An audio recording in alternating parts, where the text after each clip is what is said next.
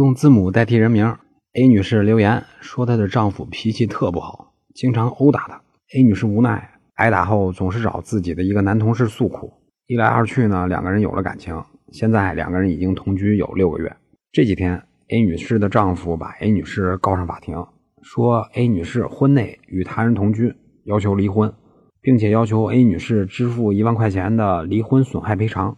A 女士收到传票后感觉很委屈，就留言问小林，自己能不能对法官说，对方总是殴打他，有家庭暴力，让对方也赔偿自己一万元。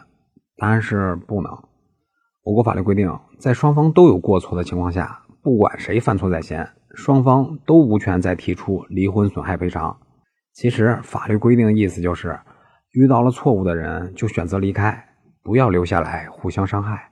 以上就是今天的音频。供您参考。